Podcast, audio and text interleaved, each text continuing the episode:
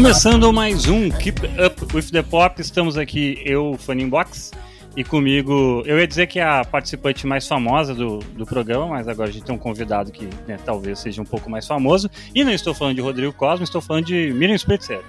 Hello, tô aqui de novo.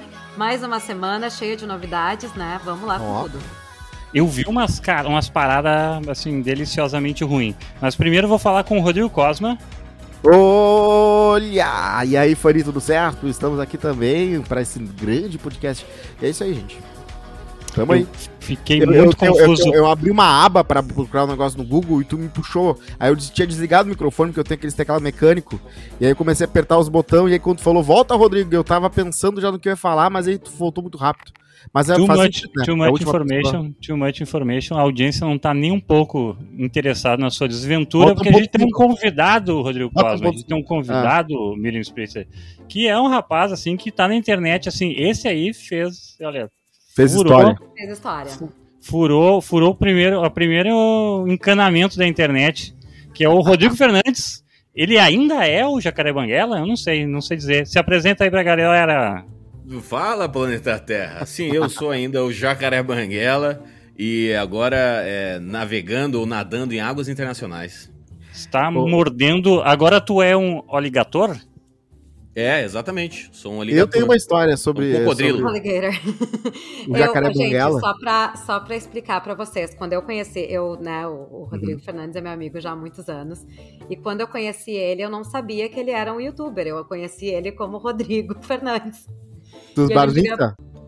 Não, não, né, eu não sabia, tipo, porque na verdade a forma que eu, que eu descrevo o trabalho dele, ele foi o nosso primeiro curador de memes e vídeos do YouTube, né? Certo. Muito antes de existir um YouTube, ele fazia uma curadoria disso.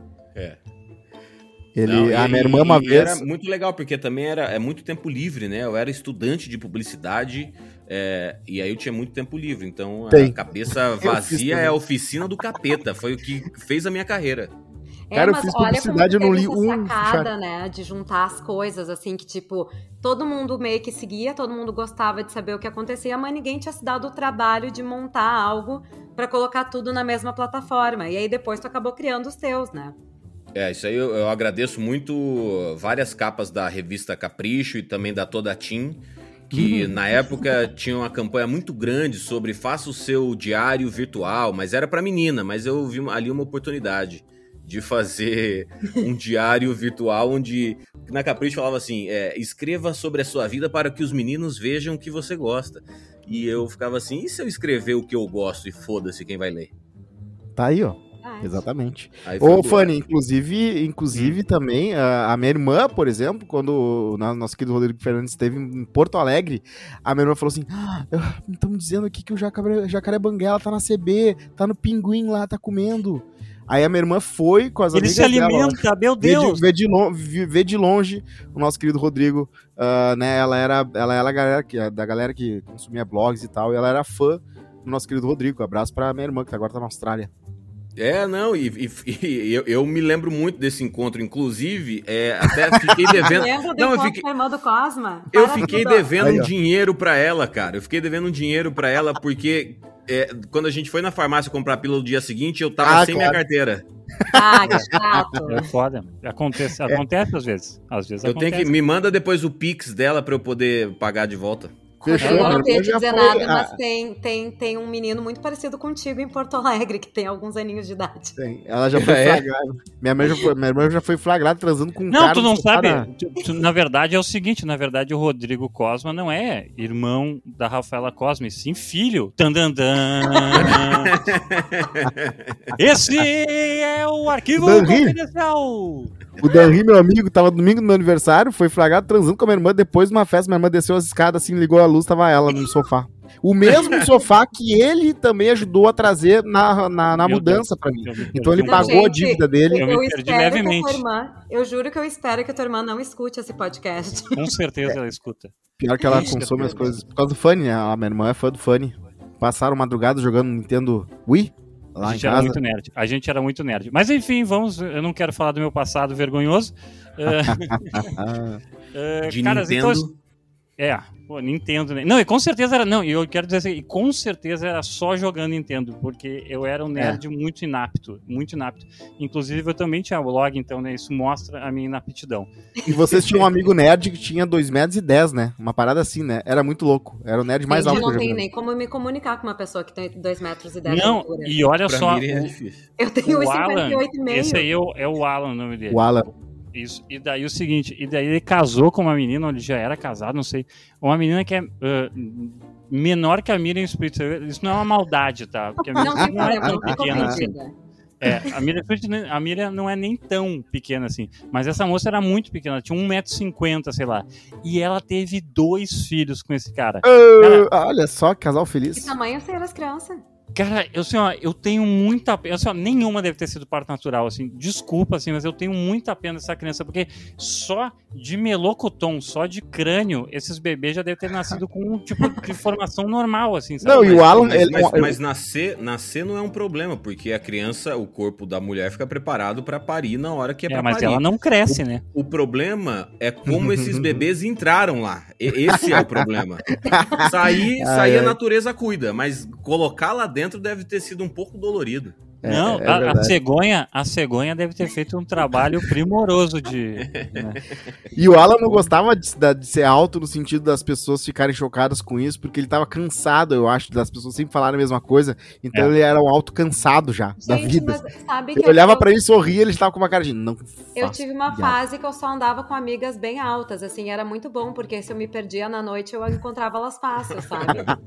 sabe, sabe em Curitiba, em Curitiba tem o Claudinho Castro, que é um um, anão, ele é ator, ele é. Foi, acho que chegou a ser vereador na cidade também. O cara é super gente boa, é comediante também. E teve uma época que estava rodando pelo Brasil o menor casal de anões do Brasil, se eu não me engano. E eles eram menores que o Claudinho Castro. Uhum. É, e eu tava, por alguma, fui fazer show, sei lá, encontrei com o Claudinho em Curitiba, né, nessa mesma época, e conheci esse, esse casal de, de anões também todo mundo muito simpático. E aí os, os anões foram embora e o Claudinho veio falar para mim assim: Puta, cara, eu já tava.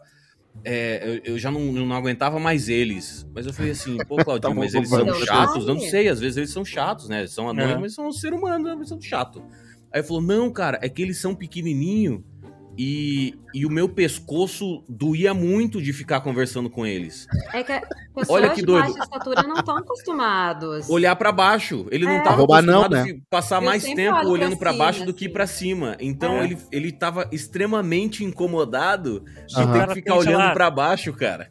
Mas, o cara gente... tem 30 anos olhando pra cima, assim, é tipo. Ah, e, e, assim, Mas né? Não é, é qualquer, qualquer anão, né? O Claudinho Castro é o anão da dança do quadrado, o arroba anão no Twitter. Exatamente. Né? Exatamente. Mas, Abraço gente, vocês sabem que essa coisa de altura, né? Eu nunca fui, assim, de, nesses aplicativos, essas coisas de encontro, perguntar a altura das pessoas, porque a chance de um Até ser humano. não é a altura que tu quer saber eu... desses aplicativos, né, Miriam? Tu quer saber não. outras coisas, né?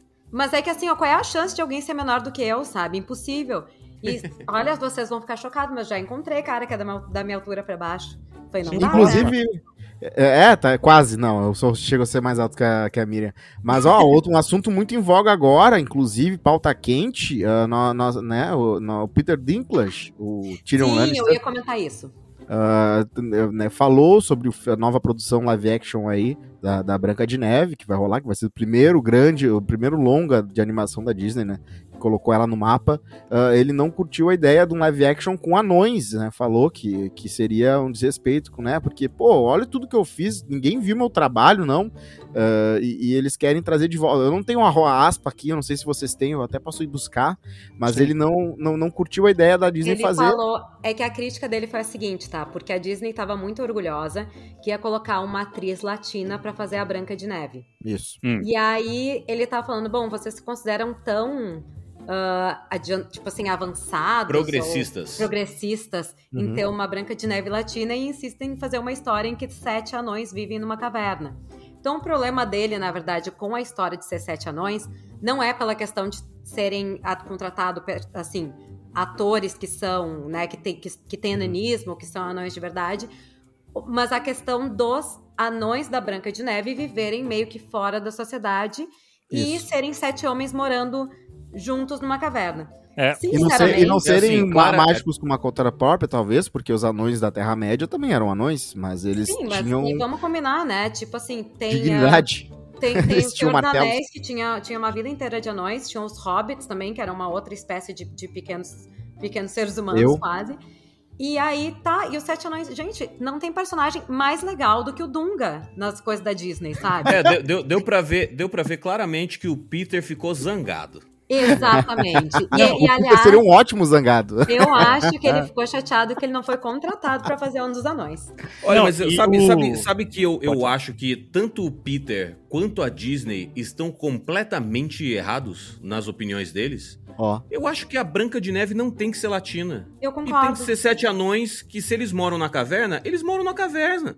É, o, o, o Peter Dinklage ficou anos fazendo o rei anão e tudo bem, ninguém falou assim, nossa, mas peraí, o rei não pode ser anão. O rei, o rei é anão, ele é um guerreiro anão, e foda-se. É. Assim, ah, tem sete anões que moram numa caverna. Sim, nessa história aqui tem sete anões que moram numa caverna.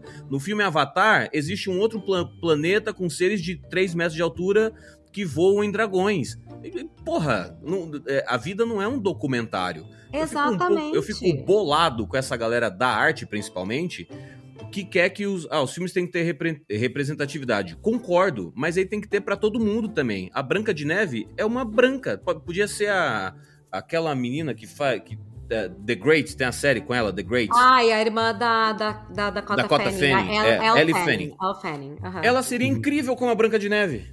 Uhum. Mas é ela é uma excelente atriz.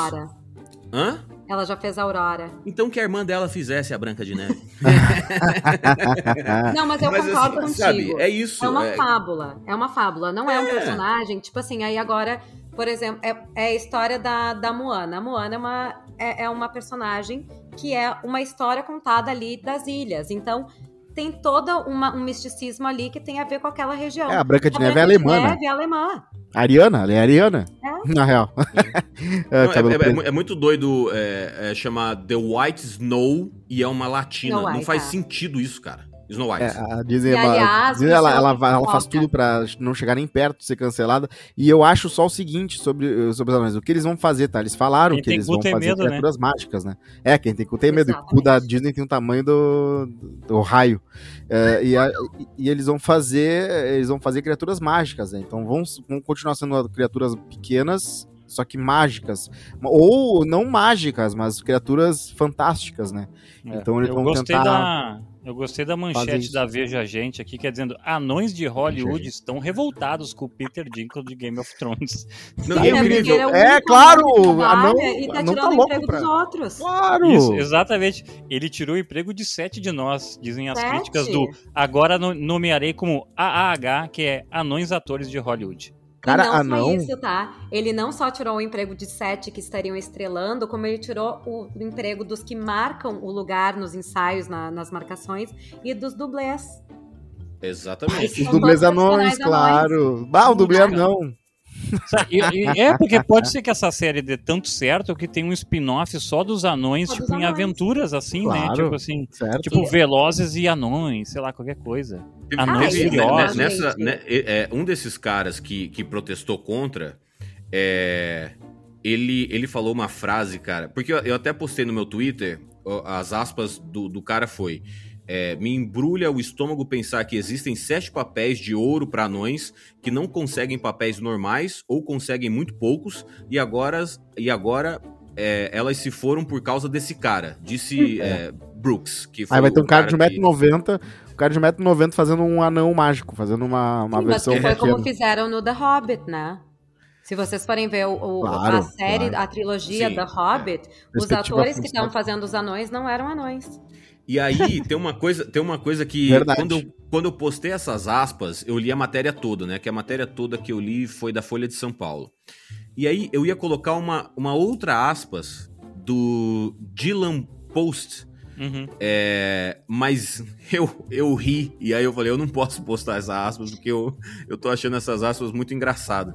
Eu vou ler agora. Ele diz o seguinte: Peter Dinklage é provavelmente o maior anão de todos os tempos, mas isso não o torna o rei anão. é, ele fez um anão gigante, inclusive, no Vingadores, né? No, é, então, mas é muito. É, eu falei, puta, eu não, eu não vou. É, eu não vou dormir em paz se eu postar esse trocadilho. Mas, Peter gente, Dinklage é provavelmente o maior anão de todos os tempos. Ele é, é verdade. Talvez ele... o Verne Trier seja maior, né? Porque foi o Minimin. O Minimin influenciou. É. Infelizmente ele morreu, né? Seria o perfeito Dunga. Vocês lembram, vocês lembram de um ator que fazia fez uma participação no Seinfeld, que ele era um grande amigo do Kramer? Que ele era um anão, que era um ator. Ah, claro, sim, sim, me lembro que eles usavam uma camiseta igual uma vez, que eles ficaram bravos porque foram iguais no ensaio e tal.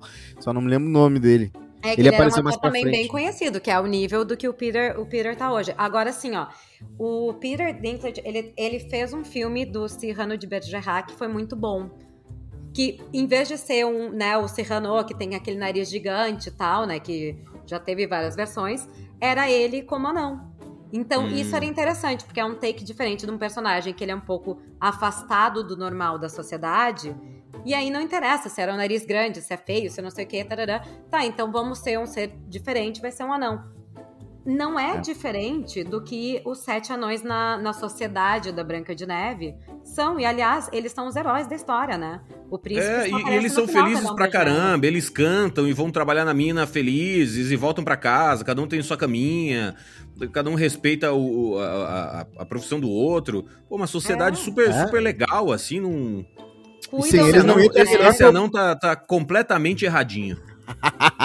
Eu também acho. e sem eles não ia ter a melhor pornô chanchada brasileira já feita, que é da, uma, uma, paródia da Branca de Neve com sete anões, em que a Branca de Neve manda ver com todos os anões.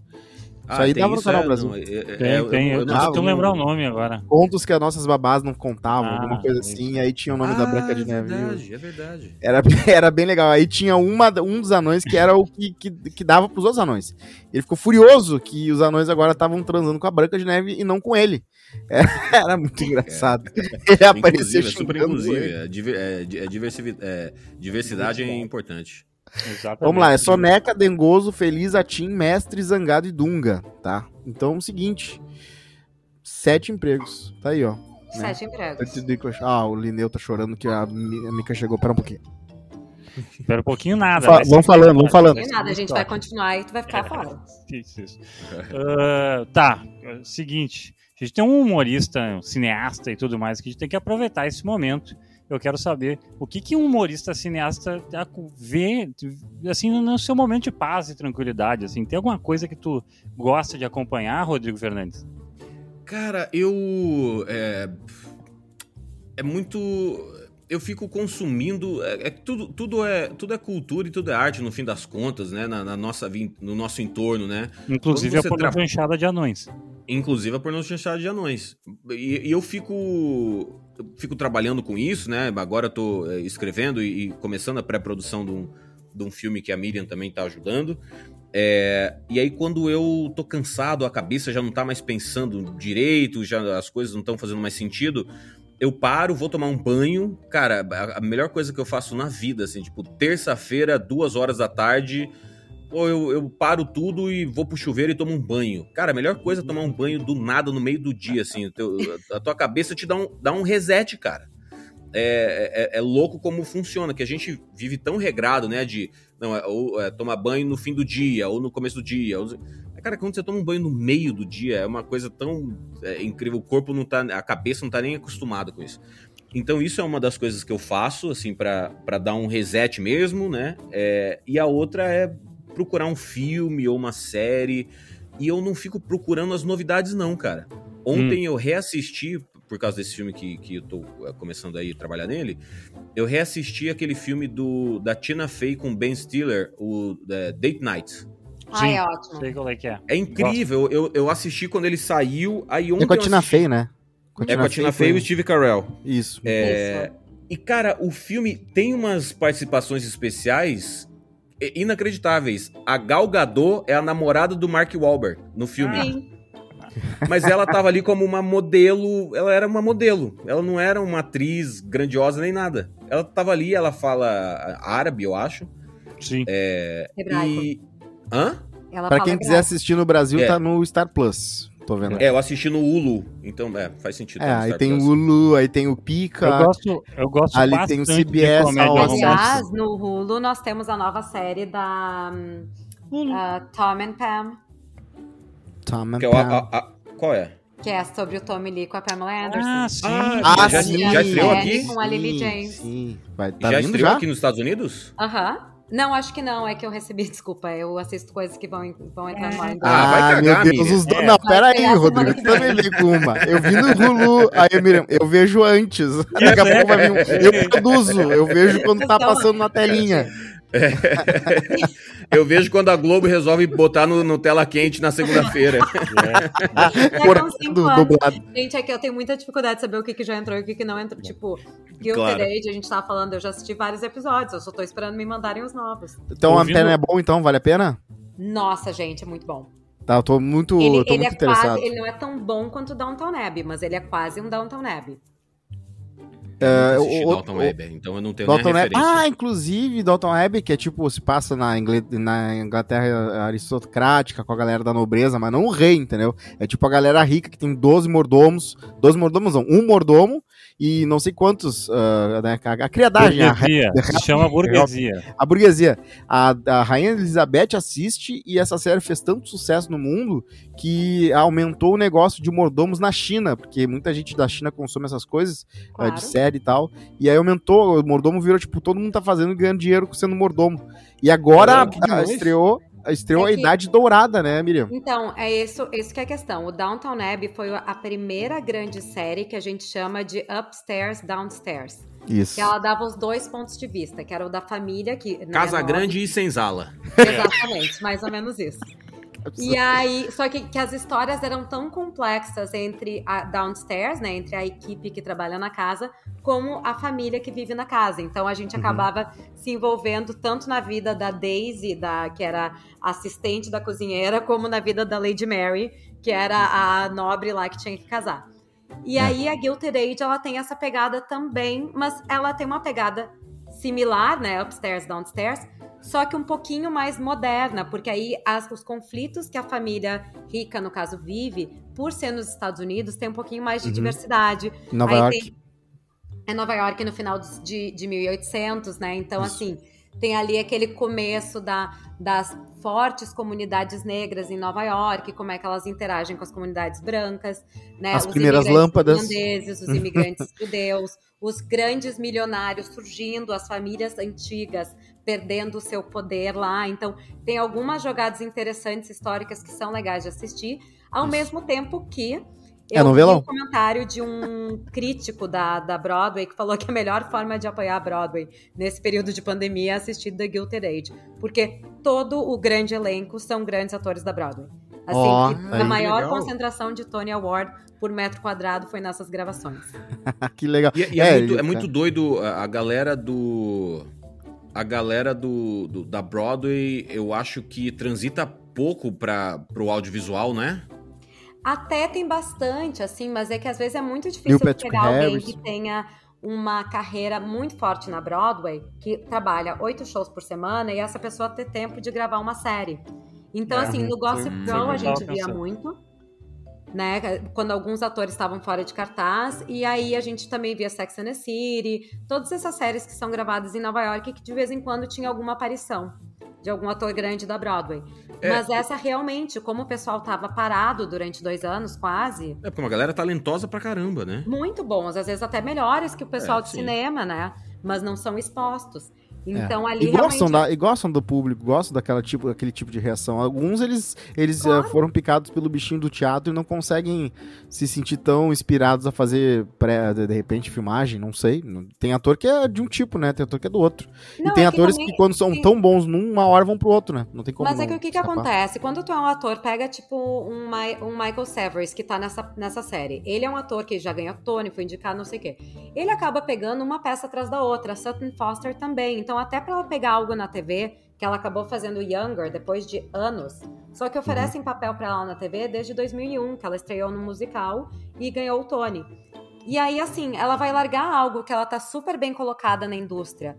É assim, ela é a mega estrela da série pra ir daqui Claro. a pouco pra algo que não dá certo, e vários outros já fizeram, né? e a série não dá certo, e aí ela fica uma atriz desempregada. É. Então, Financeiramente vale a pena também?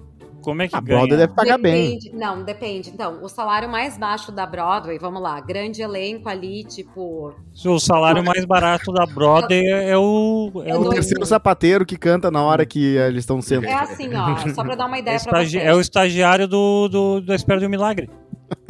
Quase isso. Mas assim, grande elenco, tá? Bailarino ali que faz, tipo, corpo de baile.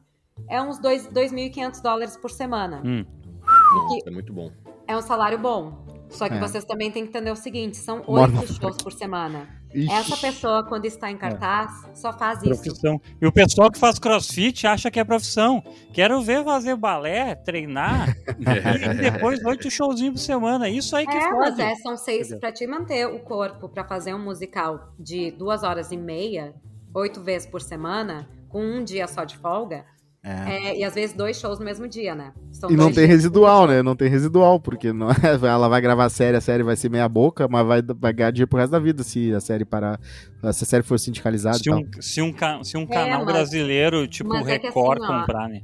Tu tem que fazer aula de canto, tu tem que fazer aula de dança, tu tem provavelmente fisioterapia, essas coisas todas. Então, o, é. apesar de ganhar muito, o teu custo também para se manter naquele trabalho é alto. Não, mas, mas para você continuar tendo um corpo de dançarina de musical, é só continuar fazendo musical. Você nem precisa ir pra academia, pô. Não, Com oito apresentações por semana, você não precisa ir pra academia, cara. É louco, cara. Só, só não, fica, não, fica em casa esperando bem. a próxima apresentação. Isso, comendo macarrão. É por isso que os jogadores futebol não treino, né? Se jogar, jogar futebol já deu. Não, mas Nossa é que não, tem uma diferença do jogador de futebol para bailarina profissional, que o jogador de futebol que quer competir, é outro evento, né? Ah, a bailarina só quer performar do mesmo Isso, jeito sempre. Perfeito, falou tudo. É. É, tem que ser melhor é, que os outros, difícil, que é bem pior. É, não, eles têm que se manter muito no topo do jogo.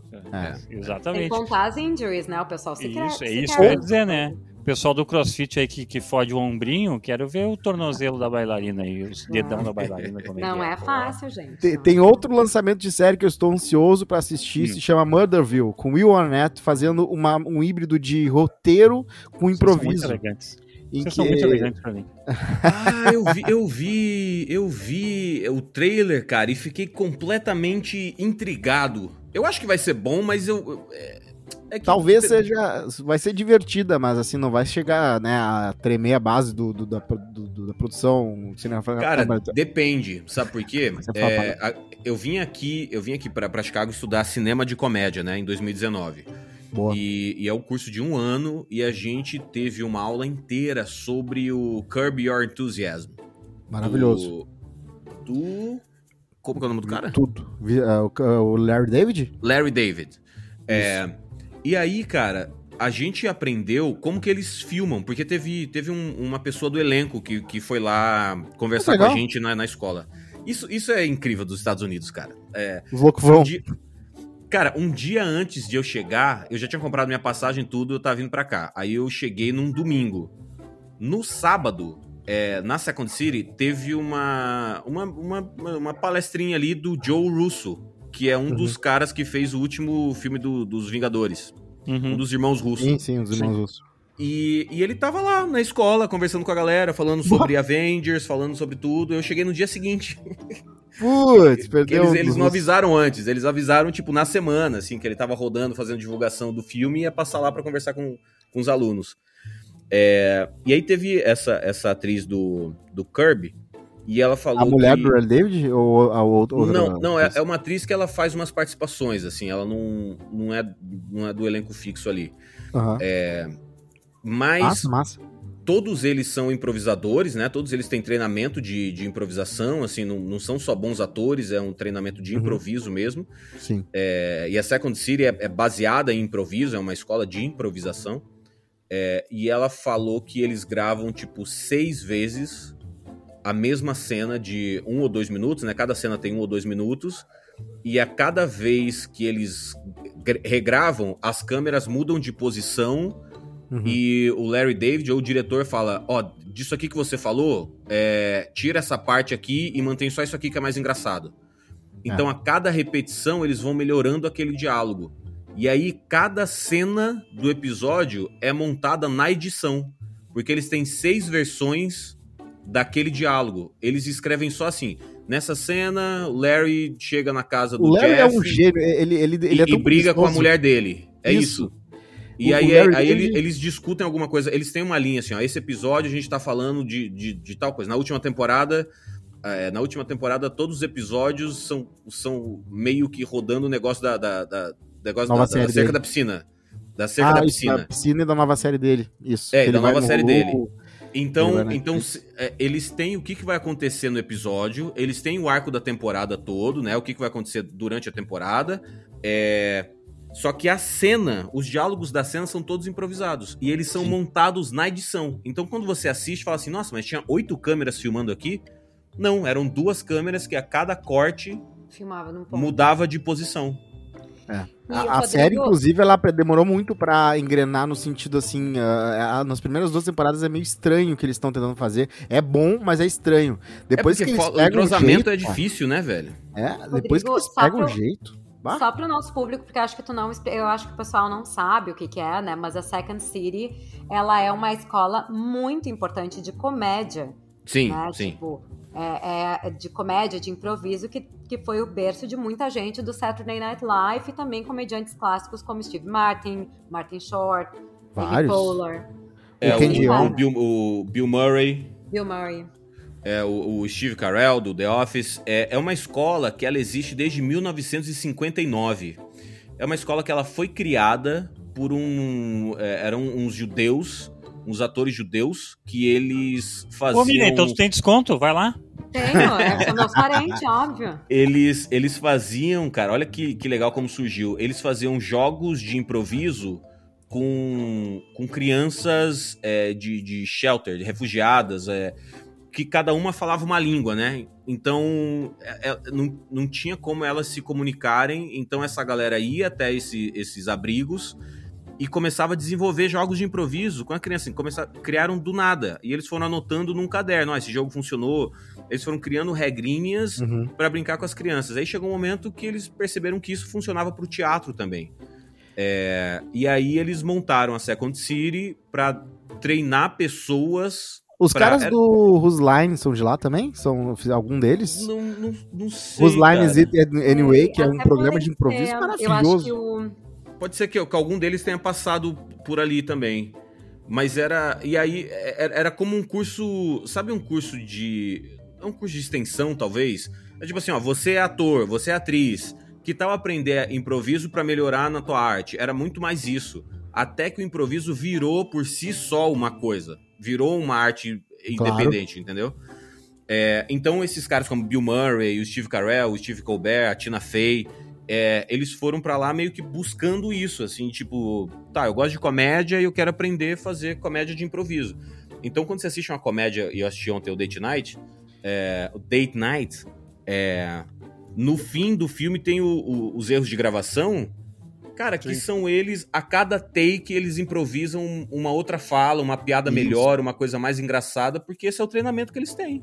Claro, é maravilhoso. Uh, inclusive nos teatros de Natal que eu fiz, Rodrigo, né? No, na, no Natal dos Aguiar, no Vovô Noel, Patrona Mágica, na Terrível Cedo do Condado Sweeten, a gente aprendia muito improvisando na, né, em cima do roteiro, viu? Então, eu tive uma experiência própria com isso. Você sabe, mas Não, você mas... sabe que essa é a base. Mas você sabe que existe uma teoria de que essa é a base do Shakespeare? Sim. Que o Shakespeare Olha. não era. Tem, tem uma teoria de que o Shakespeare não era exatamente uma pessoa, mas um grupo de teatro em que eles faziam a cena e alguém anotava aqueles diálogos que eles estavam improvisando ali. E aí, hum, aí virava uma sabe, peça tipo, que eles tipo, ensaiavam. Ou quem sabe era uma companhia de teatro e o cara que anotava se chamava Shakespeare. é, ah, é. É, não, é, tem isso. Eu tenho a teoria de que ele era que ele era um monarca, né? E ele não podia estar envolvido com as artes, muito menos o teatro, que era uma coisa muito do povo, né? Era diversão do povo. É, então tem várias linhas de quem era o William Shakespeare, mas é, talvez a, a Alguém escrevia, a, porque a, é, não, a, a, que, a, que mais faz, a que mais faz sentido é que os atores faziam as cenas, uhum. baseados, tipo, claro, tinha um plot, mas os atores faziam as cenas e alguém anotava o que estava sendo feito, não o contrário, entendeu? Gente, é no, no Museu do Shakespeare, lá na Inglaterra, tem uma frase que, assim, tem essas várias teorias, né? Chega um momento que tem uhum. várias teorias escritas diferentes de quem seria o Shakespeare. Inclusive, tem um filme chamado Anônimo, que é essa ideia de que era um grande nobre que pegou o nome de um ator para escrever o... As peças contra As... o reino, né? Exatamente. E aí, o que que, que que no museu, assim, qual é a conclusão do museu? É o seguinte, não interessa quem escreveu, essas peças já existem há mais de 300 anos, elas são incríveis, então deixa quieto.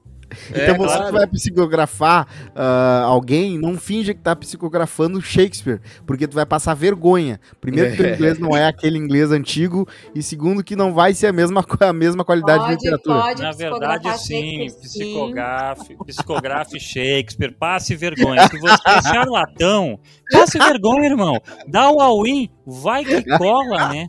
Vai que exatamente. Cola.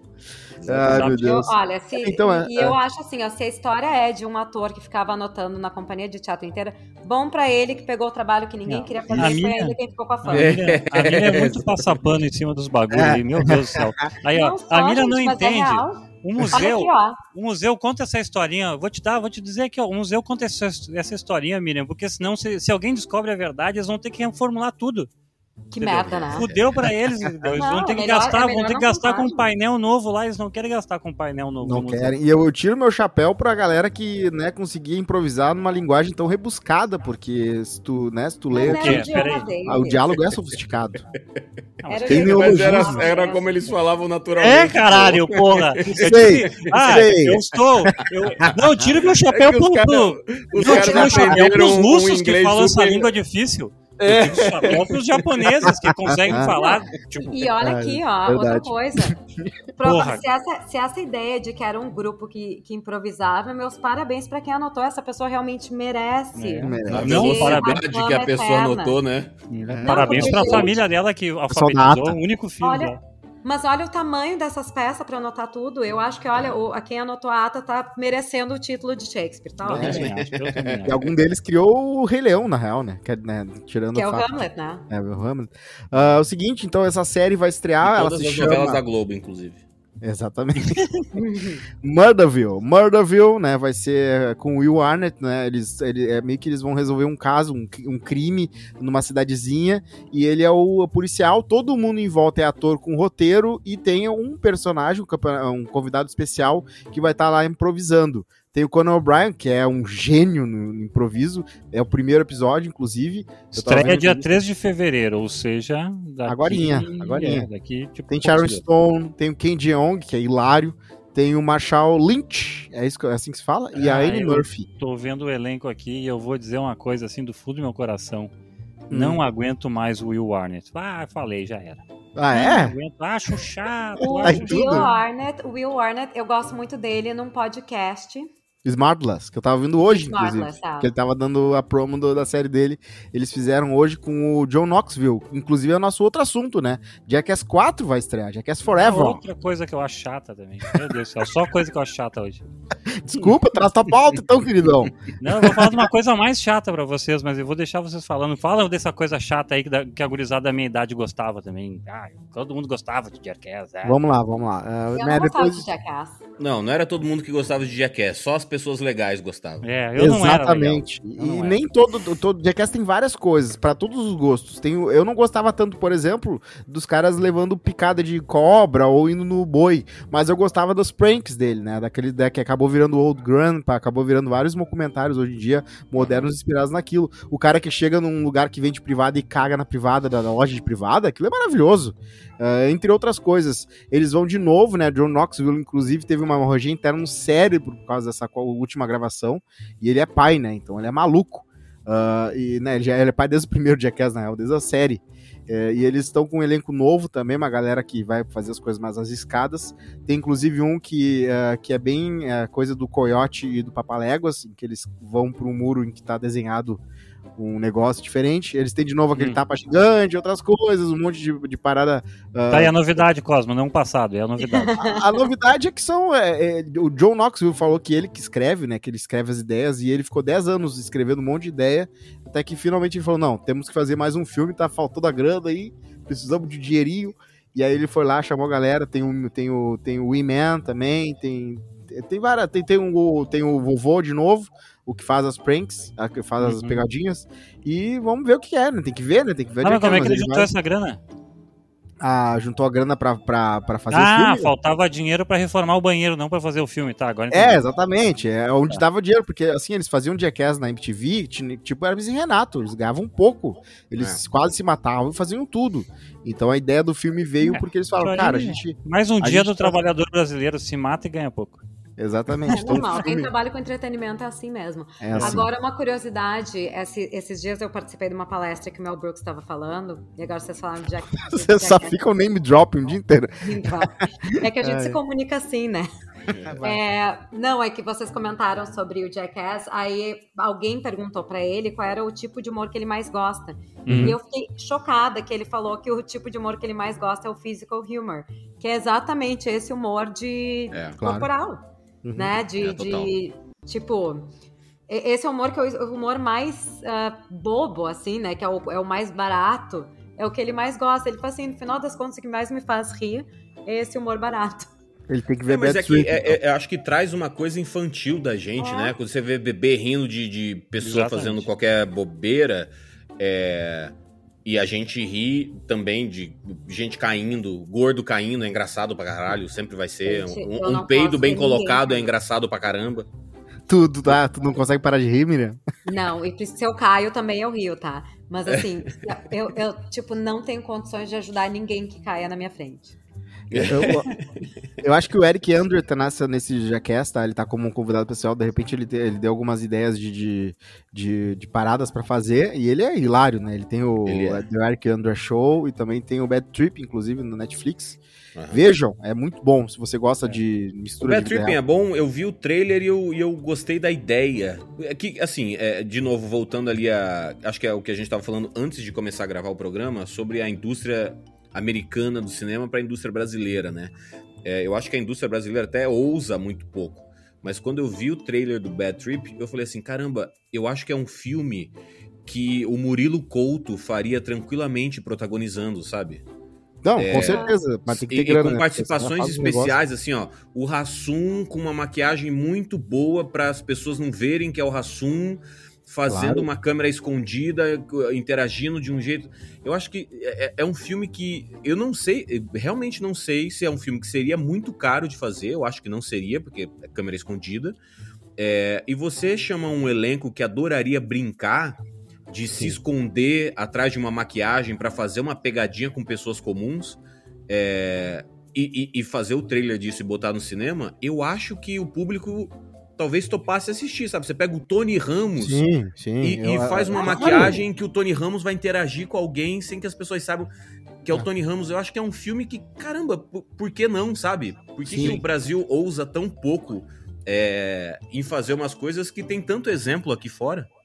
Mas não, inclusive eu vou até Brasil, vou falar assim, tu tem, tu falou no off, eu vou trazer pro on aqui, que tu falou assim, ah, o Brasil não, não, não tem esse negócio de sazonalidade que nem tem o cinema americano, né? E a gente não tem meio que sazonalidade para nada, né? Tipo, a única coisa que a gente nada, tem religio, religiosamente feito aqui é a missa do galo e o carnaval, né? E, e, as, e talvez por causa da pandemia fique mudando o, a data da missa do galo. Mas daí o, o, a gente não aproveita esses negócios, né? Tipo, o Bad Trip, cara, eu, eu, plenamente podia ser um filme de maconheiro brasileiro, tá ligado? Tipo, Sim. de boaça, assim, sabe? Quando eu, digo que, quando eu digo que o filme é caro, é porque na ideia que eles têm no conceito da parada, eles tiveram que fazer, né, mover mundos e fundos para fazer do jeito que eles queriam, com a ambição que eles queriam do filme. Porque o filme realmente tem explosão, tem cara caindo de, de cima de um negócio. Por exemplo, para trazer ah, gente. Mas o Silvio Santos já botou o Darth Vader no, no negócio. Não, não, com certeza. Tem dinheiro, é só fazer uh, o seguinte. Mas esse tipo de filme tá super em alta, né? Borat fez assim, Bruno faz assim, Bad Trip, uh, old, uh, Bad Grandpa. Uh, tem, tem vários exemplos maravilhosos. Super em alta, né? Tu falou só negócio do, do século passado, assim, basicamente. Nata foi o Nata foi o é isso, só que de Mas um jeito bem diferente. Mas tu assiste, Cosma, quase ninguém assiste. Não, ah, tem, tem, tem um público dele, tem, tem, tem as 10 pessoas. Acho que mais, mas é uma mas coisa acho, super nem Pipinha Up, tem, tem os é, 10 Mas eu acho que o mais importante aí é, é mostrar que exemplos não faltam para é, fazer claro. isso numa versão brasileira. Assim, já foi não. feito Sim. tanto no Brasil, ou já foi feito tanto nos Estados Unidos, e no Brasil nunca foi feito, sabe? Tem uma coisa no Brasil que eles estão fazendo que tá, que tá sendo né, importado, que já, tá, que já tem bastante filme né, que dá pra dar exemplo, que é aqueles filmes com um detalhe mágico que move a história, né?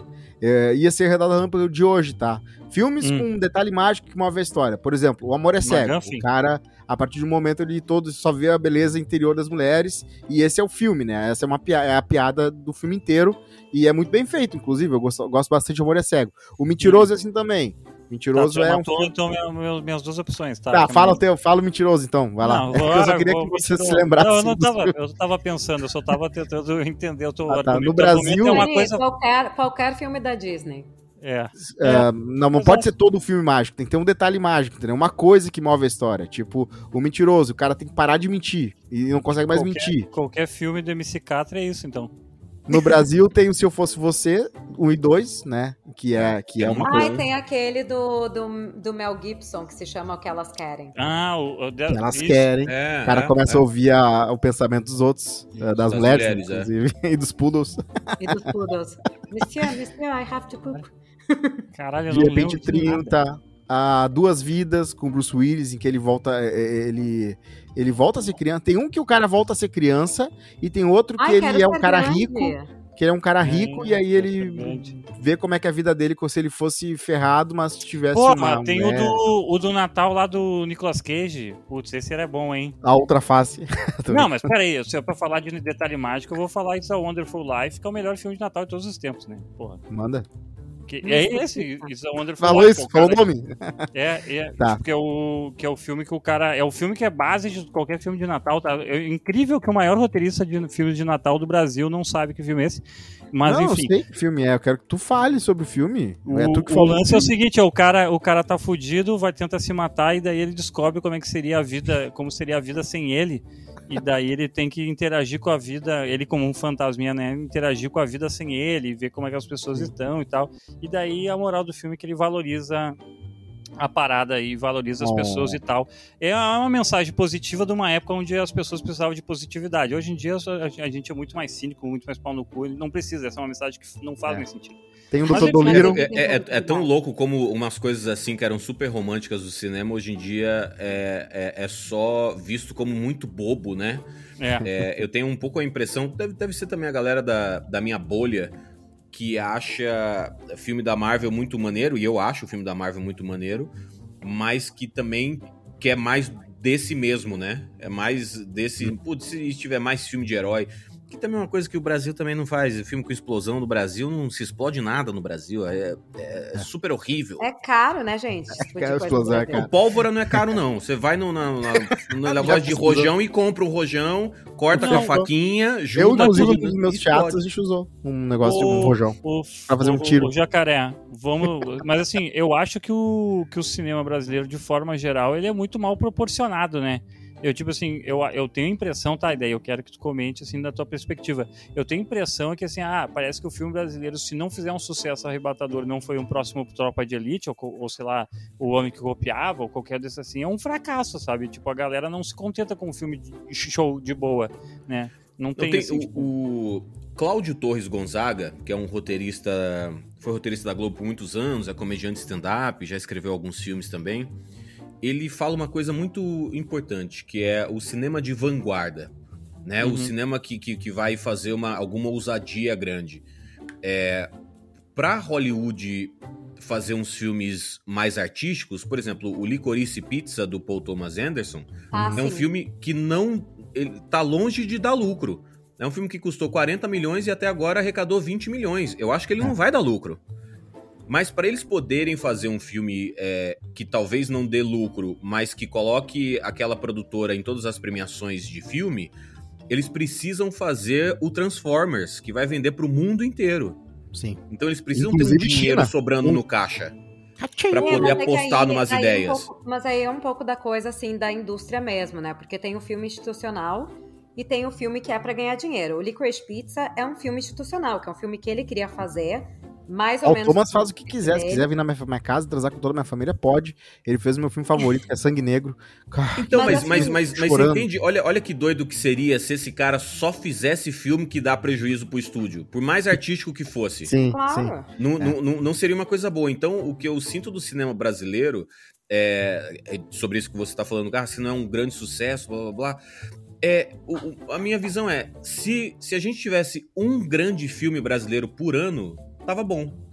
É. Mas a gente não tem um grande filme brasileiro por ano. A gente tem um por grande década. filme brasileiro a cada 5, 10 anos. 5, 10, é. Pois é. Então, é, mas assim, eu acho que é pela, caramba, quanti por, por pela quantidade sabe? também, né? Você não tem essa impressão? Não, tipo assim, ah, se, cara, se não... produz muito filme no Brasil, só que eles não chegam hum. no mainstream, muito. eles não chegam pra hum. gente. Não, não, não tá uhum. tá passando o trailer dele na, no, no, intervalo da novela, não tá chegando nos anúncios patrocinados do Instagram. Os trailers não chegam na gente, mas tem muito filme sendo feito.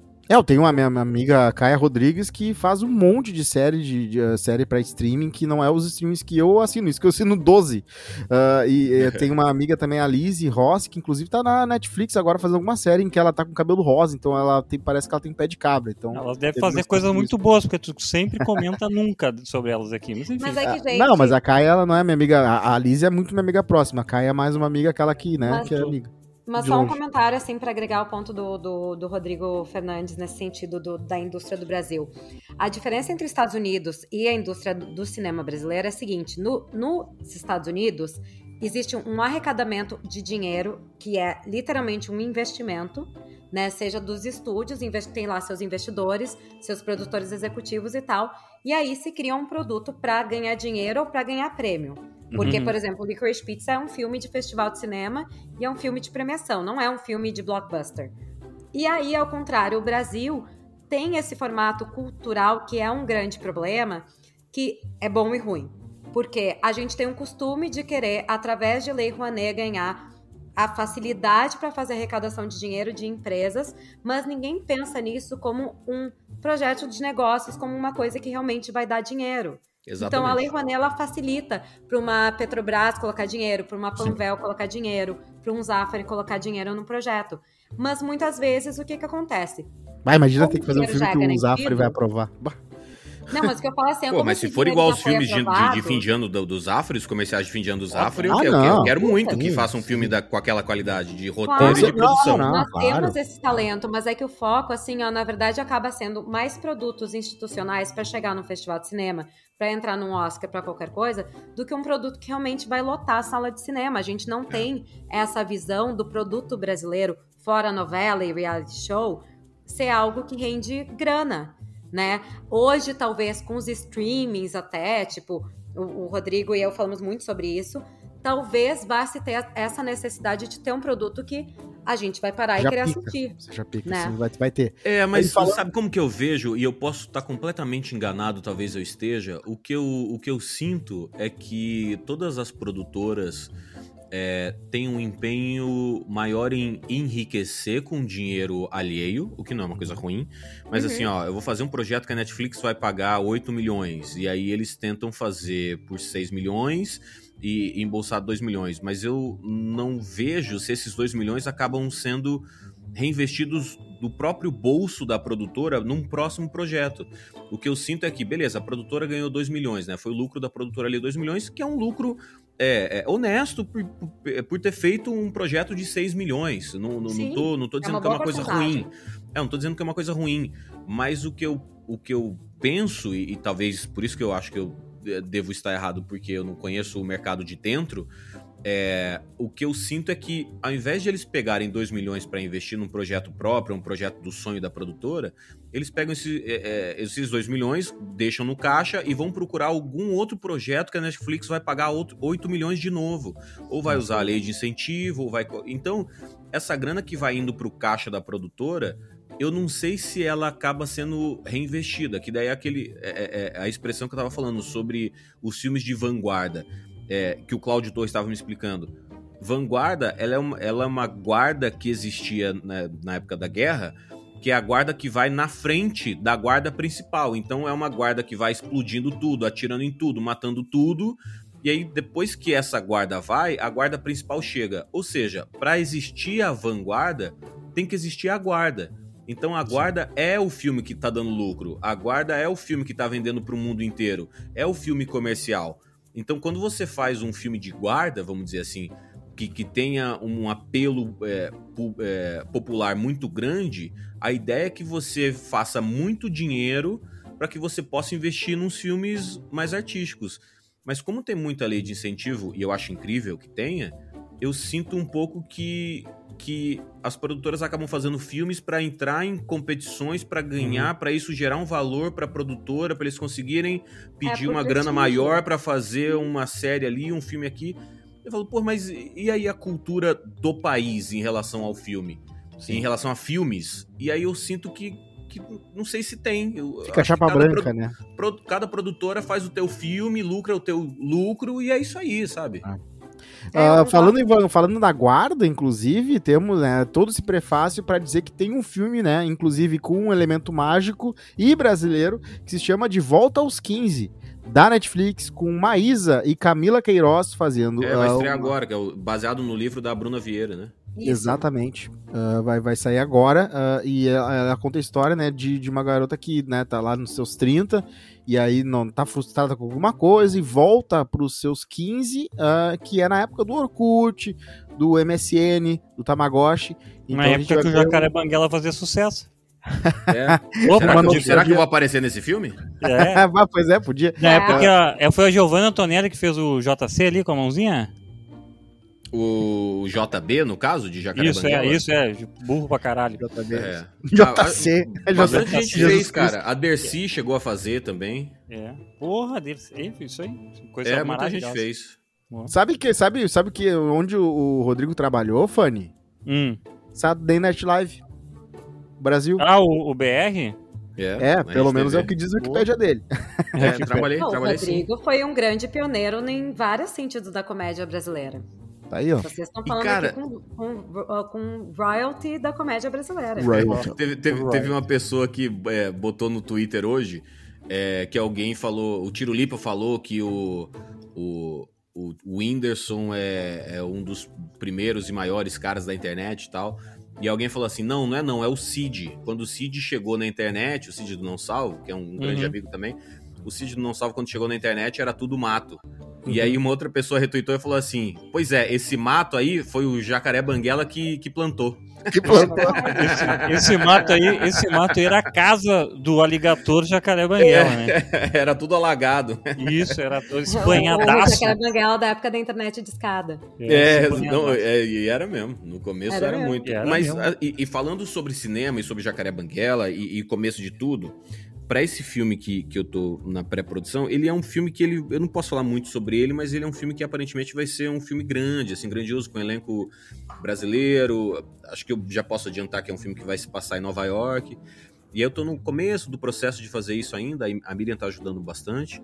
É, mas eu tô, e aí eu tô tendo um papo com várias produtoras, porque a, a grana para esse filme ela vai vir de um investimento é, é, próprio, particular, não é grana de lei de incentivo nem nada. É, o investidor quer algumas garantias, né? E, e para isso eles, eles sugerem é, nomes de pessoas muito mais famosas também na internet, ou, ou, ou, que já passaram por novelas da Globo e tal. Mais uhum. que a gente. Mais que a gente, olha que doido isso.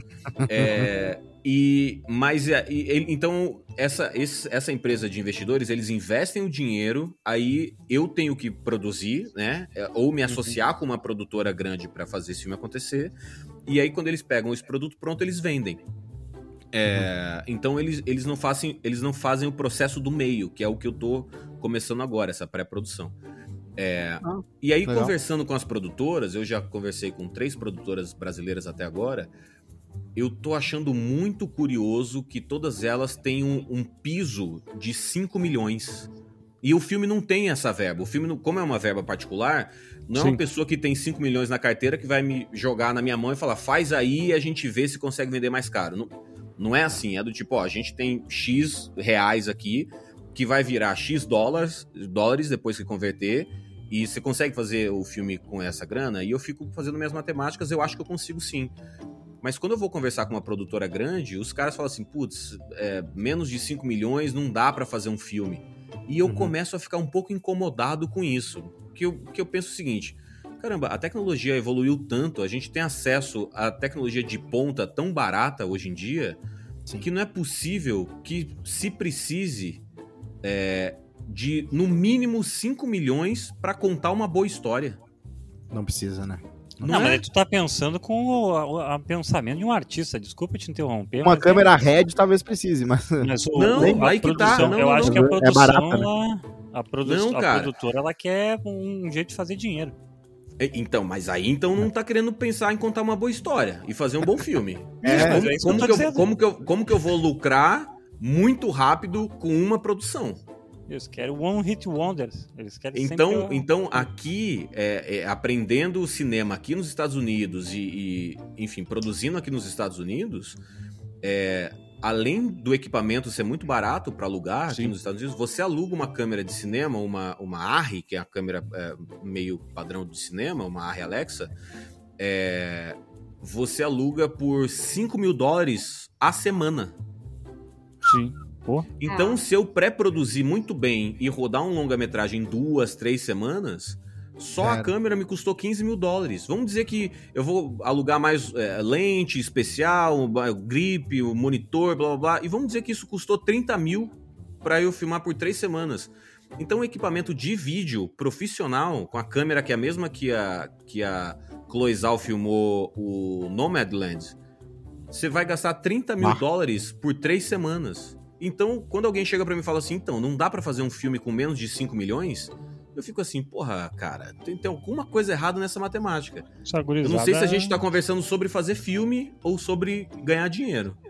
Ô, mano, deixa eu só falar uma coisa. Sobre... se alimenta né, também, né, Rodrigo? Eu tô, é. só tô, tô mordido agora pela, por falar mal de produções brasileiras. E assim, eu não me entenda mal, novelas têm o seu, né, tem o seu... Tem muitas coisas pra falar bem de novelas brasileiras.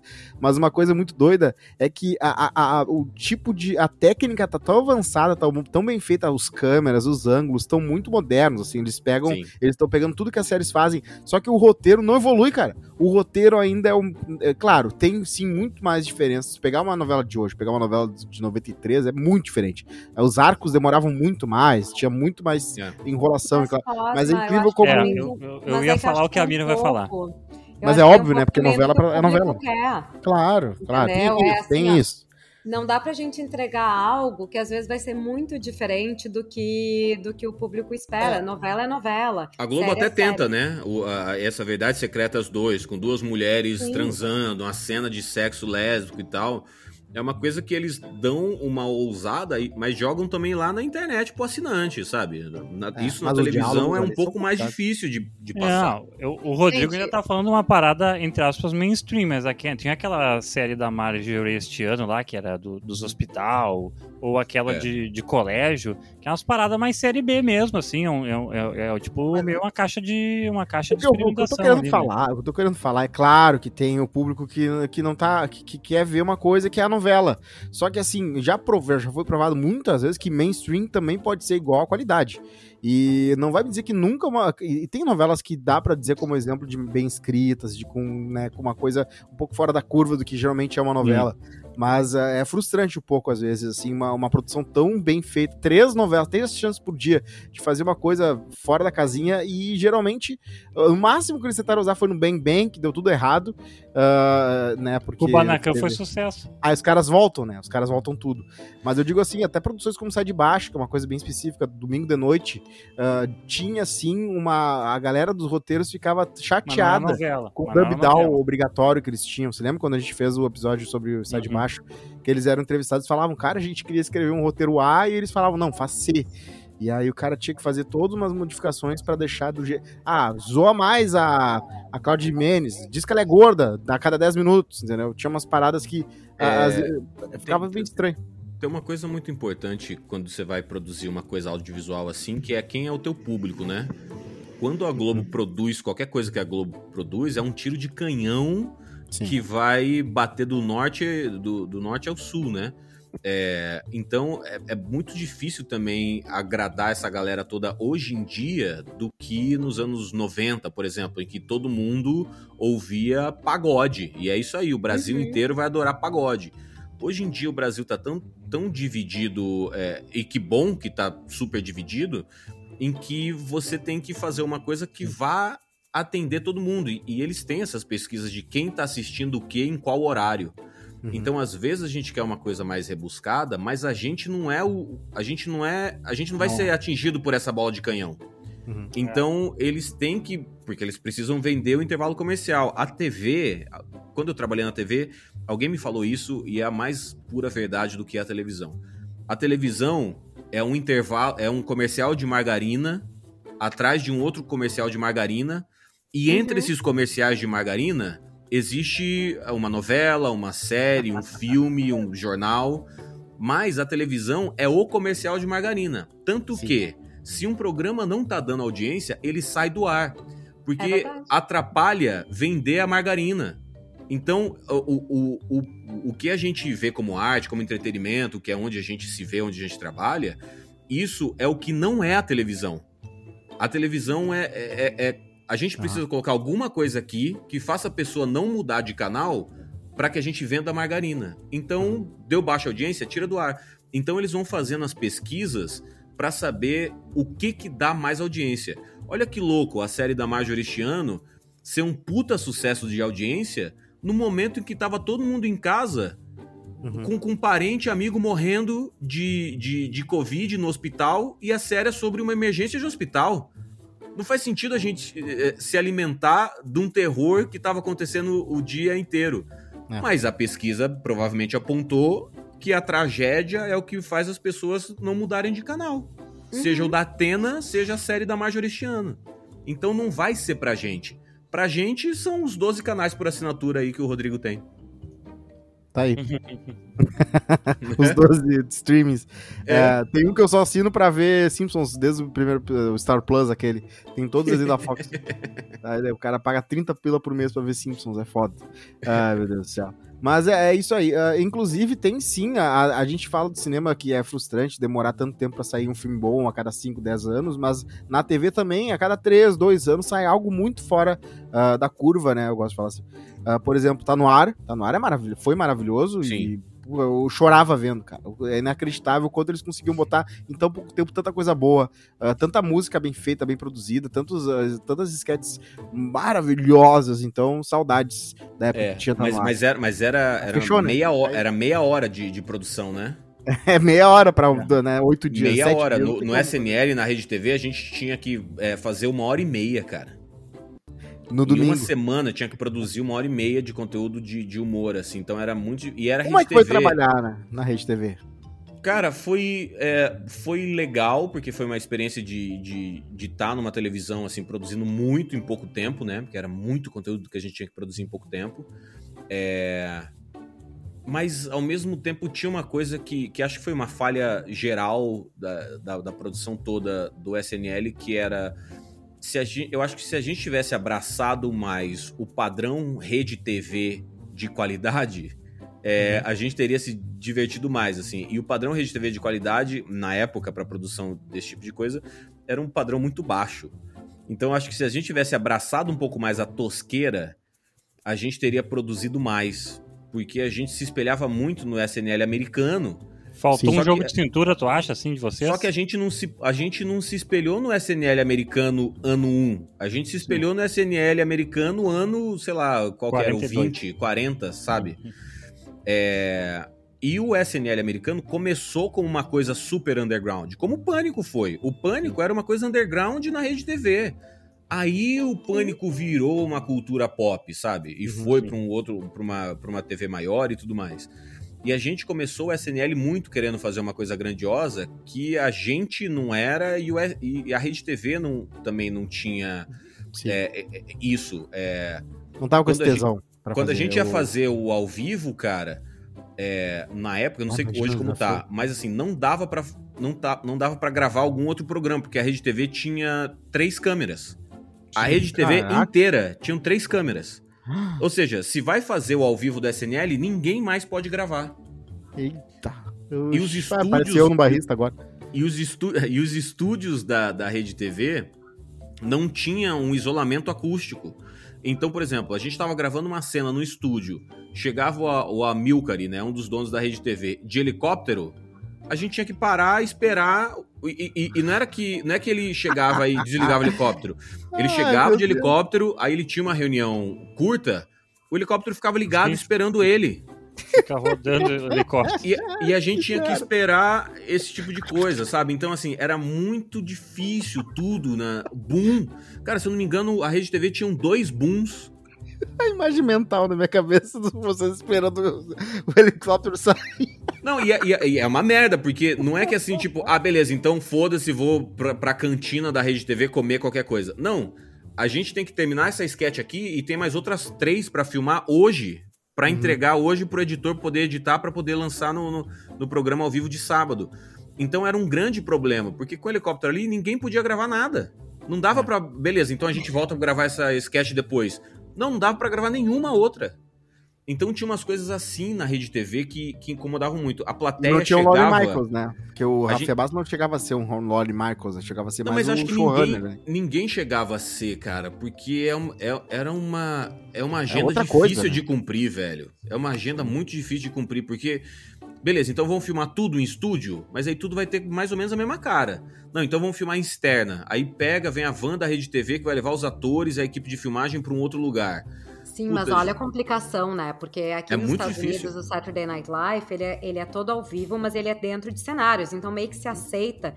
Eles têm lá toda uma equipe que faz o cenário, que faz os figurinos ah, é e tal, e a gente cara, meio que aceita. É uma mão, não. E aí você vai fazer externa toda hora, Sim. é, é um caos. É, não dá. E, e, na rede TV a gente não tinha essa, essa produção de trocar de um cenário para outro cenário muito rápido, né? Uhum. Porque eu, quando a gente foi fazer o SNL em 2012, isso foi em 2012. E a gurizada que trabalha também lá, né? Eu, eu, trabalho também numa empresa grande e tal, então eu meio que entendo o pensamento do peão, né? E é. eu, a mentalidade do peão é tipo assim, putz, esses caras estão querendo, tipo, fazer um bagulho completamente bizarro. Vamos fazer a paradinha aqui, tá ligado? O fácil, é, claro. Óbvio. É, não, e, e, e, isso, isso nem seria um problema, cara, porque o Comédia MTV, quando eles começaram a fazer o Comédia ao vivo, eles tinham eles tinham uma quina, né? Eles tinham dois uhum. pedaços de madeira com uma porta em um dos pedaços de madeira e um sofá e aí eles improvisavam uma cena ali, faziam uma cena engraçada que conversando com a Tatá e com a Calabresa tempos depois que a gente era tudo muito próximo naquela, naquela época também. Eu participei muito do Trolla lá na MTV. Uhum. É, eles chegavam mais cedo, os atores do Paulinho Serra, o, o, o Adnet, o Rabin. Eles chegavam de tarde e eles escreviam as ideias ali no camarim, davam risada, improvisavam tal, ensaiavam ali no, no palquinho mais ou menos o que ia ser a, a sketch e chegava à noite e fazia o ao vivo. E é isso aí, sabe? E tava pronto. Então, assim, tinha uma coisa que a Rede TV. Por isso que eu digo que eu acho que o nosso pensamento estava muito equivocado. É, se a gente tivesse abraçado a ideia de que vamos fazer tosco porque é a Rede TV e a gente, e a gente foca no texto, Sabe, o cenário é tosco, Sim. mas o texto vai ser engraçado, ou vai ser provocativo, ou qualquer coisa que seja, talvez a gente conseguisse fazer. Porque lembra o, o, o Jô e o Chico Anísio, quando eles tinham série na Globo? Era uhum. um fundo branco, cara. Uhum. Era um fundo Não, os branco. Os Trapalhões com... era assim também, né? O Trapalhões foi era um fundo da Globo. Com, com três objetos de cena e uma é um cena teatro, acontecendo. É um teatro bombado. Quando o Renato então, Aragão talvez... começou a destruir o cenário, ele, que era uma. quebrar a quarta parede, que era tão legal, a, tinha a galera da Globo que falava assim: cara, tem que parar de tirar a magia do negócio. E, não, pelo amor de Deus, todo mundo ri disso, cara. Pelo amor de Deus, deixa eu quebrar as coisas. É, então assim, eu acho que, que faltou uma. Faltou uma malemolência da gente tá ter apro... é, de ter aproveitado o, o baixo orçamento da rede TV para fazer umas coisas mais críticas baseado no texto e não na produção visual, né? É, é, eu, é, você, assim, deixa eu só fazer uma última pergunta sobre vai, esse vai, assunto. Assim. Tu, tu, acha que você se levaram, se, acabaram se levando a sério demais nesse projeto, assim, fazendo uma autocrítica, já que tu abriu essa porta? Cara, assim, ah, é, a gente no, tá no, com um projeto foda, então vamos fazer um negócio mais perfeito que der. O peso da camisa, o peso do nome. É, não, não, tem, não tem como levar a sério, né? O, o, o humor, o entretenimento é muito levado a sério. E, e, de novo, né, fazendo comparativo entre o Brasil e os Estados Unidos, aqui o entretenimento é super levado a sério. É, claro. É, os caras sabem que isso dá um dinheiro absurdo. Quando chega em campanha é um presidencial, os candidatos à presidência vão lá participar do SNL para ser zoado. Sim, é, porque o humor vende muito, o entretenimento vende muito. É, então a gente levou, a gente, é, se levou a sério, sem dúvida, porque era uma marca muito grande, a gente estava representando uma marca muito grande. É, mas eu acho que o, o, maior erro foi a gente focar no SNL de 2012 e não no SNL de 1900 62, Sim. que sei lá, foi quando começou. O, o, o, original, né? Que seria assim, vocês. vocês 75, acho que foi. Perderam na coisa de fazer o que era atua atual e esqueceram de fazer o que seria a cara do, do Saturday Night Live brasileiro, assim. É, tipo o primeiro. Coisa... a, a, primeira temporada do SNL americano, o primeiro SNL americano, o primeiro programa, que eles, ele nem chamava Saturday Night Live, ele chamava é, NBC Saturday Isso. Night, alguma coisa assim. Uhum. É quem apresentou foi o George Carlin. Uhum. Ele, Sim, foi o, ele foi o host do primeiro SNL. E o cenário do SNL não era Grand Central Station como é agora. O cenário era um beco, era uma paredinha de tijolo, aquela escada de emergência e, e, e, e fumaça saindo, assim, como se, como se fosse um bueiro. Porque era a ideia de que era um programa de humor underground. Ó, Sim. a gente vai fazer humor escondido aqui, ó. É humor que se faz no beco. A gente vai provocar. Então, o Weekend Update era uma revolução tão grande na televisão que era, olha só, a gente vai falar as notícias mais importantes da semana fazendo muita piada. A gente não vai é, perdoar absolutamente ninguém, a gente não tem lado. É, nem de emissora, nem político, nem social, nem nada. É, tanto que o Norm MacDorm, uh, MacDormand, ele foi... É o Jay Mac... Simpson, né? Ele foi. É, não, mas o sobrenome dele é. é Norm MacDonald. McDonald, no, né? Norm MacDonald. É, o Norm MacDonald, ele foi demitido pelo excesso de piadas com O.J. Simpson. Uhum. Sim, tinha um cara então, da produção assim, que era amigo do cara. É porque assim, porque não interessa, velho. Isso vai ser o SNL. Então, é, eu acho que faltou um pouco essa malemolência, sabe? Eu lembro que no SNL brasileiro a gente incomodou a, a equipe brasileira de é, é, polo aquático olímpico. Eles emitiram uma nota contra uma sketch que a gente fez uma sketch que era ia rolar a Olimpíada e ninguém se importava com o polo aquático olímpico, sabe? É tipo, nossa, a, a, comitiva brasileira tá indo competir. Ah, mas a gente não pode esquecer da equipe de polo aquático. Era, essa era a, a piada que ficava voltando o tempo todo. E todo mundo, ah, não, é verdade, não, é, tem um polo aquático também, tá? Então, e aí no, na segunda-feira saiu uma nota oficial da, da equipe de polo aquático, super chateada com o Saturday Night Live. Aí na outra semana rolou uma outra é, sketch com o polo aquático que era mais pesado ainda do que a, da semana anterior. Boa. Mas, Mas aí... é maneiro, né? Pô, é tipo um reconhecimento da equipe de polo Isso é aquático para o programa de vocês. É, mas é, ainda sim, assim, claro. pô, olha só, a gente tava incomodando a equipe de polo aquático? Não, a gente tem que incomodar a gente maior.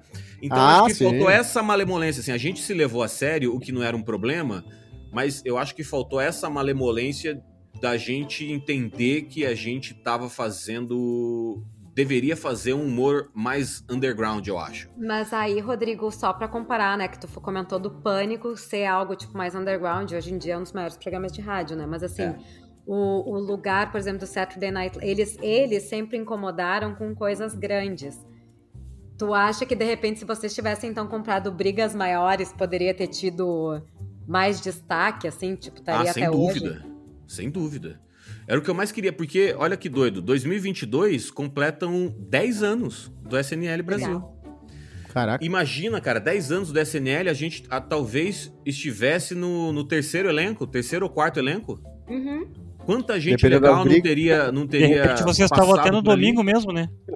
É, no sábado, né? Quem sabe sábado a gente até poderia não, passar coisa, pro né? sábado. Porque pensa isso, olha como o Saturday Night Live hoje nos Estados Unidos é como uma escola para comediantes, né? Todos é. os grandes comediantes Seth Meyers, passam um momento ali. Jimmy Fallon. Como, como isso poderia ter sido o Brasil, né? E que no caso, se for pensar um pouco, os nossos apresentadores hoje de, de, night, de, de late night talk, talk shows são todos ex-Porta dos Fundos, né? É, que isso, é um que, isso que eu ia falar. É, é, o, a MTV, quando a MTV resolveu abraçar a comédia, porque a música já não estava dando o lucro que a MTV queria, né? É, não fazia mais sentido existir uma, a MTV quando os clipes estavam sendo lançados direto no canal da banda no YouTube, né? Então, uhum. a MTV. E aí teve a greve dos roteiristas também. A, a MTV é, americana se reinventou criando um milhão de realities, é, porque daí não precisa de tantos roteiristas para fazer acontecer. É, e a MTV Brasil partiu pro lado da comédia, né? Então, eu, o Porta dos Fundos e a MTV são foram os maiores berços até hoje dos grandes comediantes que apareceram. E, e Multishow um pouco mais, né? O Multishow um pouco mais elitizado. O Porta dos Fundos um chegou depois. É, o CQC também, mas numa outra linha, né? Que não, não revelou tanto os atores, revelou mais é, comediantes de stand-up. O CQC Sim. é o responsável pela popularização do stand-up no Brasil. Verdade. Que tinha uma galera super genial, fazendo umas piadas super rápidas, e as pessoas assim, caramba, da onde surgiu esses caras? Uhum. Ah, não, eles estão no palco, fazendo isso aqui há muito tempo. É, é. Ou, nem era tanto tempo assim, mas essa galera é, tá fazendo isso nos palcos. Mas é, a MTV, que foi lançar lá, Tata Werneck, a, a Calabresa, o, a Diné, é, o Paulinho Serra o, e o Rabin, é, eles estavam todos ali fazendo o Fura MTV, Comédia MTV, a Adnet ao vivo, o 15 Ronald Minutos, Hills. né, que fazia. É, o Ronald Hills teve o programa dele, depois foi pro CQC. É, e o SNL não, não, formou tanta gente assim, né? O Rudy Landucci é, tá rodando muito pela. É, e tá fazendo bastante humor esportivo, né? Até hoje ele saiu, ele é, foi visto ali no SNL. E a Renata, a Renata Gaspar, que foi fazer o Tá No Ar na Globo, né? Por bastante tempo, ela era do SNL. E, e o Marcão também, o, o, Marcão, o Marco Gonçalves, que escreve e, e tá fazendo Lady Night com a Tata Werneck, ele era do SNL também. Mas eu acho que do elenco todo foi basicamente essa galera, né? Que, que, que o SNL lançou. Mas se o, o programa tivesse existido, estivesse existindo até agora, por 10 anos, eu acho que teria sido uma boa escolinha de comédia para bem mais gente. Bom, eu quero primeiro, deixa eu agradecer a presença do Rodrigo Fernandes Jacaré Banguela por, né, esse grande papo aí eh, sobre cultura, cinema e, e, um pouco de mercado, assim, pô, valeu participar do Keep Up The Pop, está convidado para participar mais vezes. Só venho se a Miriam vier. Ai, óbvio. Porque ela que me convidou. Isso aí. Não, eu, eu, Rodrigo, eu te agradeço muito. Tu sabe que a gente tem uma parceria aí de anos participando em vários projetos loucos, uns com, fina, com fim, outros sem. É. Então, uns que a gente nunca vê o final, né? Exatamente. Exatamente. Mas te agradeço muito, sempre maravilhoso essas conversas contigo. Acho que tu tem uma visão muito interessante, tanto do mercado no Brasil quanto fora. Eu adoro saber o que, que tu tá assistindo, o que, que tu tá pensando sobre o que tu tá assistindo. Então, tá sempre convidado, viu? Quando quiser. E Legal. eu tô sempre aqui, então pode vir quando quiser mesmo. Ótimo. Não, eu tô indo para Nova York agora, a gente não vai se encontrar para tomar é, café café chique, na onde a gente, onde que a gente tomou aquele café que no Ralph era... Lauren? É, é, exatamente. A gente tomou café no, no, no Ralph Lauren, cara, na loja da Ralph Lauren, que era, era café com água com gás, assim, Perrier, sabe? Uma coisa super. É, não, é. Uma o meu era só um expresso do Rodrigo, que era, que era fino. É. É uma coisa super Não. desnecessária, mas muito gostosa, inclusive. Mas, ó, eu. Tu, tu sempre vai morar no meu coração, porque ele me comprou um pacote de pastel de clara. É, lá, no, no lá no português. No bêbado, no bêbado no português. Bêbado, Foi ótimo. Foi muito bom. Rolê, rolê, rolês aleatórios em Nova York. Uhum. A gente sempre faz, esse que, que é bom. É, chique, né? Que é tipo puta rolê aleatório, mas em Nova York. É, é igual a, a, Jade Picon conversando com a Lin da Quebrada. Isso, um videozinho é. que é tão bom que fala assim: a Lin é, fala, não, eu sou super alternativa e tal. É, na zona norte, sei lá, de, de, de, São Paulo tem uns clubes que são super legais. Ela fala uns dois ou três clubes. E a Jade fala assim: nossa, você tem que ir no, no, no Circo Louco. Aí fala assim: é, não, Circo Louco, nossa, você vai pirar, é bem alternativo e tal. E aí a Lin fala: onde é que fica? Ela fala em Ibiza. é muito uma outra realidade, né? É muito bom. É muito bom. É, não, a Linda é. Quebrada falando da Zona Norte, Zona Leste, sei lá, de São Paulo, e a Jade Picon vem com a referência dela de um clube super alternativo em Ibiza. Então tá, pessoal, ficamos por aqui. Senão a gente nunca mais para, porque quando a conversa é boa e quando zoar as desventuras de gente rica é maravilhoso, né? Mas enfim. Até a próxima semana. Tchau. Tchau, tchau. Tchau, galera.